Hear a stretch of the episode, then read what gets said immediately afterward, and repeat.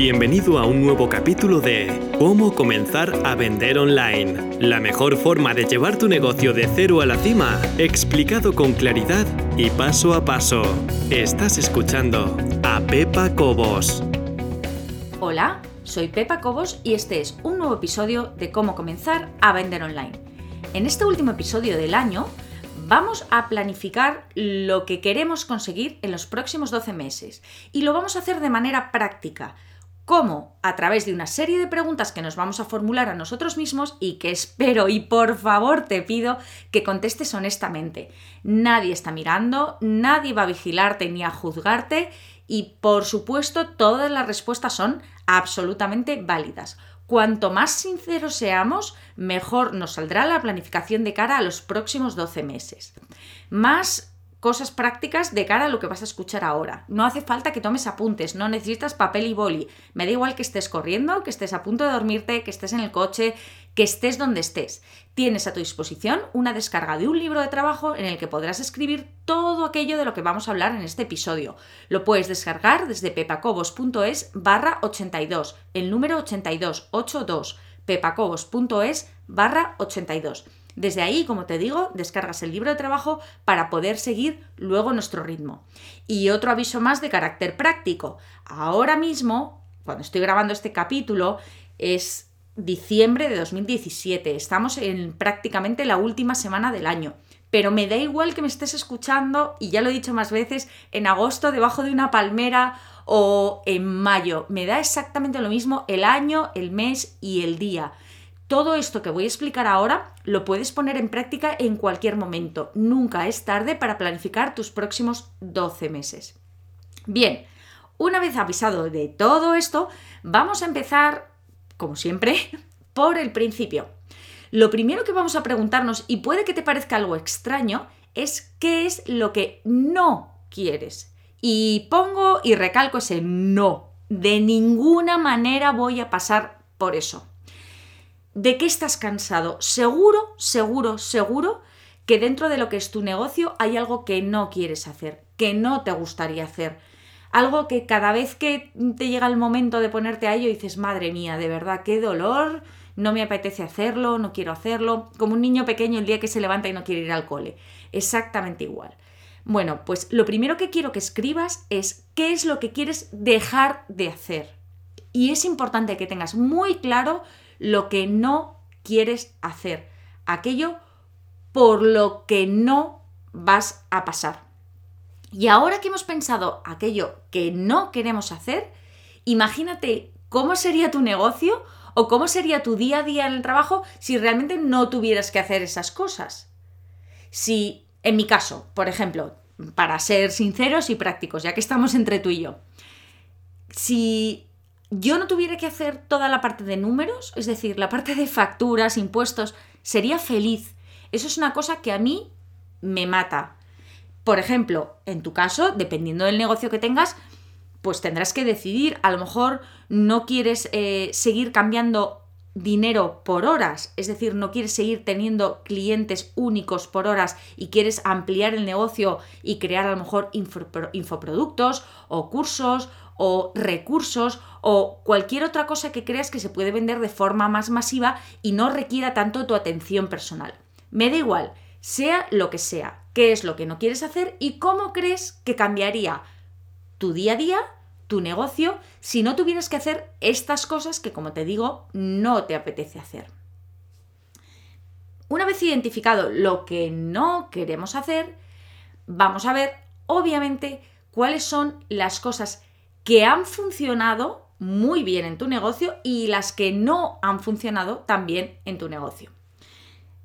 A ver, especifico, no me refiero solo a económicamente hablando, me refiero en general. Igual que antes hemos puesto nuestros límites, hemos dicho lo que no queremos hacer, ahora queremos ver qué es aquello con lo que nos hemos sentido a gusto en estos últimos 12 meses, lo que hemos disfrutado haciendo y también, por supuesto, lo que económicamente, financieramente nos ha beneficiado. Piensa en tus productos, en tus servicios o si todavía no tienes realmente montado tu negocio, en esa idea que tienes, que es aquello que realmente has disfrutado y aquello que te ha generado algún tipo de ingreso. Da igual que el ingreso sea un euro o 100.000, me da exactamente lo mismo. Lo que quiero saber es si ha funcionado y también si no ha funcionado, porque puede que te hayas divertido o hayas disfrutado con ciertos productos o servicios que has montado, pero no han funcionado económicamente. Bien, aquí es el momento de echar el resto y escribir y ser sincero y decir, vamos a ver qué cosas han funcionado genial y qué cosas no han funcionado tan bien.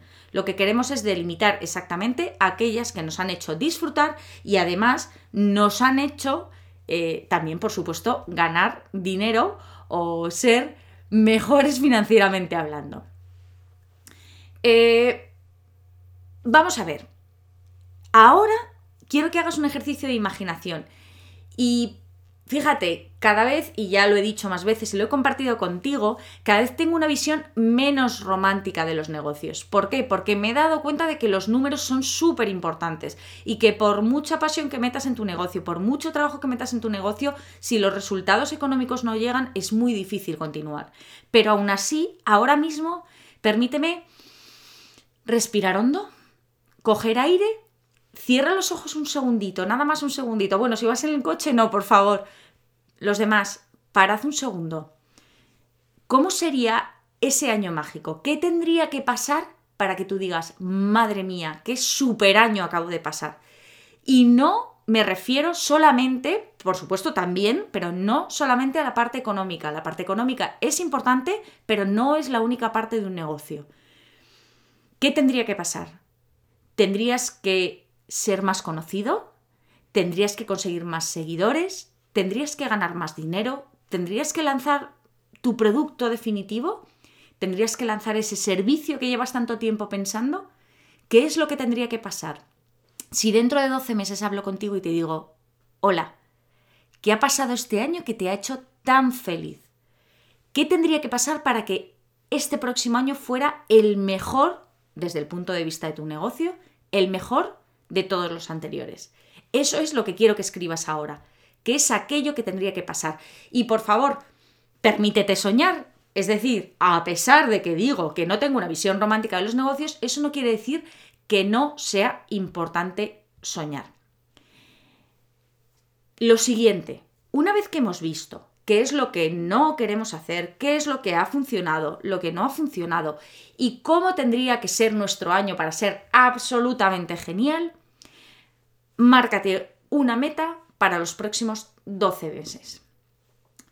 No quiero, fíjate, no quiero que pienses cómo vas a conseguir esa meta, solamente que te la marques.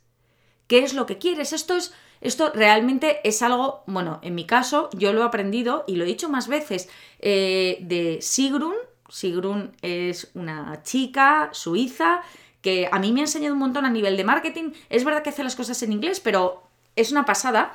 Y en cuestión de metas, me ha enseñado que financieramente es muy bueno marcarte no solo una meta, porque una meta la verdad es que puede resultar hasta frustrante. Tú puedes decir, quiero ganar, imagínate, 20.000 euros el próximo año. Y resulta que llega a final de año y has llegado a 12.000, pues es la verdad es que bastante frustrante decir, madre mía, no me he acercado a la meta que tenía. Entonces lo, lo mejor es marcarte tres metas y decir una que sea la super, es decir, si llego a esto soy la pera, una que sea intermedia, que sea una bien realista, que puedas llegar, y una por debajo que digas, bueno, si llego a esto me doy por satisfecho.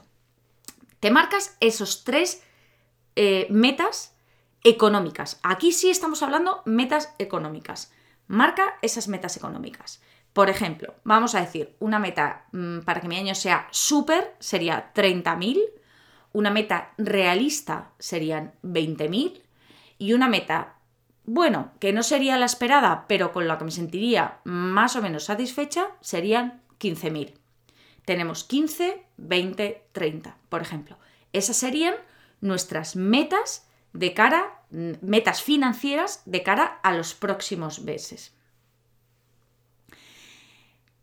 Y por último, antes de seguir con la parte de qué productos o servicios vamos a ofrecer, deberías preguntarte exactamente qué es lo que te está moviendo a hacer todo lo que haces.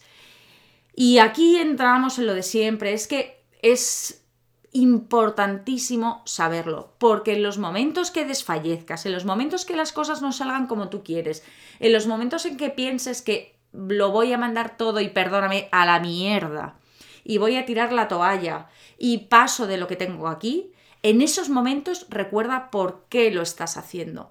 Y tiene que ser un porqué que trascienda un poco la parte económica. Es decir, si realmente tu único porqué es para ganar 30.000 euros al año, probablemente hay muchas otras cosas que puedes hacer. Tu porqué tiene que ir un poco más allá. No es malo, por supuesto, querer ganar dinero. Yo quiero ganar dinero y cuanto más dinero ganes, mejor en general para casi todo el mundo. Pero mi por qué trasciende un poco esa parte económica. Es, bueno, pues yo quiero de verdad ayudar a la gente, ese es mi porqué y de verdad me interesa. Genuinamente quiero hacerlo. Entonces, eso es muy importante y eso es lo que todos los días me hace seguir adelante.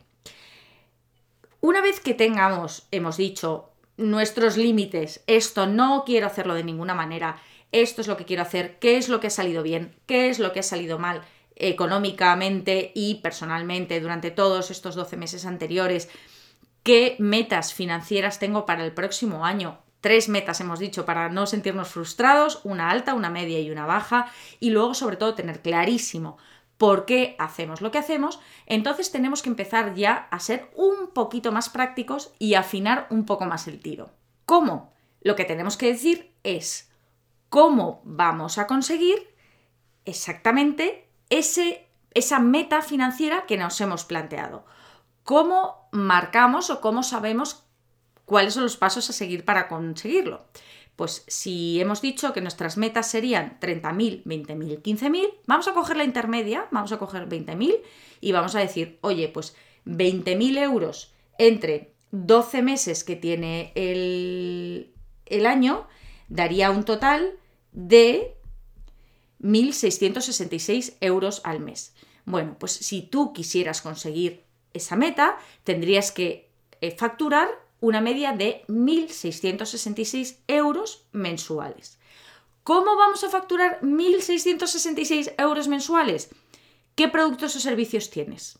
Piensa, ¿cuánto vale cada producto o cada servicio?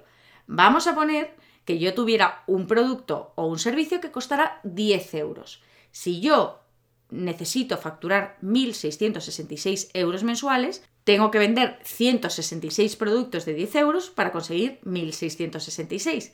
Y así haces la cuenta, obviamente. Si tienes eh, un producto de 1.500, tendrías que vender solo uno al mes para conseguir tu objetivo financiero. En cualquier caso, lo que tienes que ver es de qué productos o servicios va a venir esa, eh, esa entrada de dinero. Y preferentemente, obviamente, lo mejor es no tener solo un producto o servicio, es decir, diversificar, ampliar las posibilidades de éxito.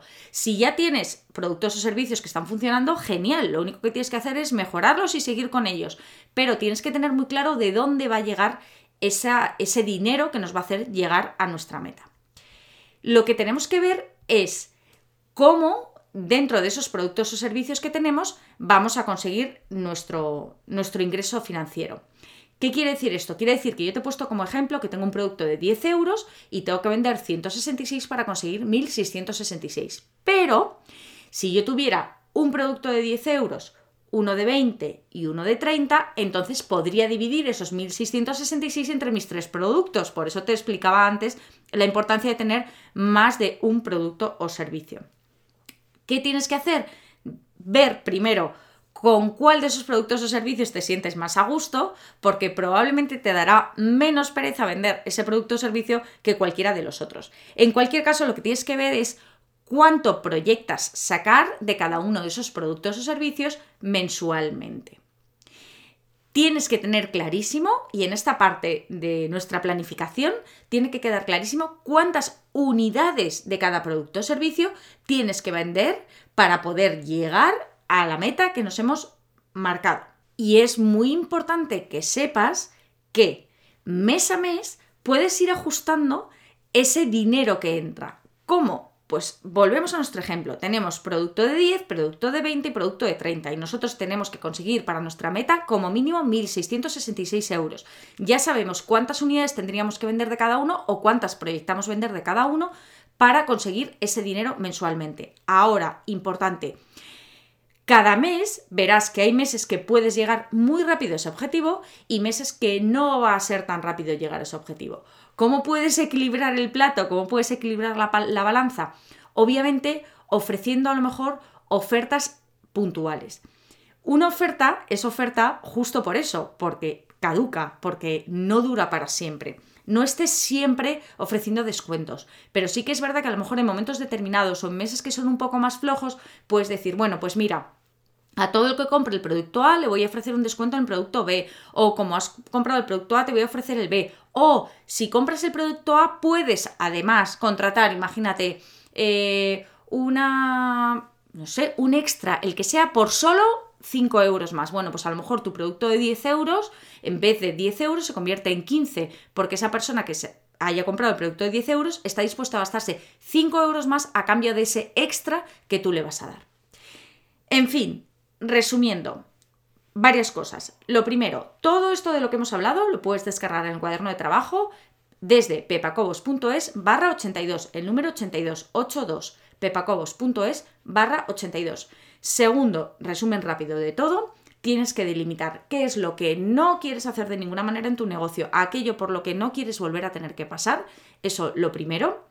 Después tienes que ver aquello que realmente ha funcionado y lo que no ha funcionado, tanto en el plano financiero como en el personal dentro de tu negocio, para, obviamente, intentar mejorar lo que no ha funcionado y ampliar o mejorar lo que sí está funcionando. Y tienes que ver ¿Cuáles son tus metas financieramente hablando? Hemos dicho, marcamos tres metas, alta, media y baja. Bueno, baja, suficiente, pero más baja que las otras. Marcamos nuestras metas y tenemos claro cuál es ese número mágico al que aspiramos en los próximos 12 meses. Una vez que tengas ese número mágico, lo que tienes que hacer es dividirlo entre los 12 meses del año para saber a cuánto dinero estamos, de cuánto dinero estamos hablando mensualmente. Una vez que sepamos de cuánto dinero estamos hablando mensualmente, lo que tienes que ver es a través de qué productos o servicios te va a llegar ese dinero. Define qué productos o servicios tienes, qué precio tiene cada uno de esos productos o servicios y cuántos de esos productos o servicios tendrías que vender cada mes para llegar a las metas que nos hemos propuesto o llegar a la meta que te has propuesto en este caso. En fin, muchísimo trabajo, porque después como te he dicho, habrá meses en los que no llegues y meses en los que te pases. Unos se compensan con otros, pero en los meses que veas más flojos podrás hacer ofertas especiales u ofrecer extras, bonus, por un suplemento adicional que eso se llama upsell en el mundo este, que ya sabes que se inventan palabras para todo, se llama upsell, es decir, vender un poquito más a la persona que te está comprando y funciona fenomenal para incrementar tus ingresos en esos meses que son un poquito más flojos. Este capítulo se ha hecho un poquito más largo del habitual, va a durar prácticamente 20 minutos, pero es el último del año. Como te he dicho, puede que no me estés escuchando, pero ahora mismo es final de 2017. Ha sido un año fantástico en todos los aspectos. Te doy las gracias de corazón, de verdad, por estar conmigo, por apoyarme, por comprenderme, por escucharme. Las gracias y Espero de verdad que los próximos 12 meses sean estupendos. Para mí, claro, pero también para ti. De verdad que lo deseo de todo, todo, todo corazón. Por cierto, ya que estamos en el momento de los favores, de las buenas voluntades y de Navidad, hay una cosa que nunca te pido y que me vendría genial. Si puedes dejar una reseña en iTunes, si te descargas iTunes, si me escuchas desde, si te descargas el podcast desde iTunes, si me escuchas desde iTunes, iTunes valora muchísimo que la gente, los oyentes, dejen reseñas, que pongas tres estrellas, cuatro estrellas, cinco estrellas. Si son cinco estrellas, genial. Si no, te lo voy a agradecer igual. Pero que dejes tu valoración y si ya puedes escribir algo, sería la bomba. En cualquier caso, hagas lo que hagas, que tengas una muy, muy feliz Navidad y nos vemos el año que viene. Un saludo y muchísimas gracias.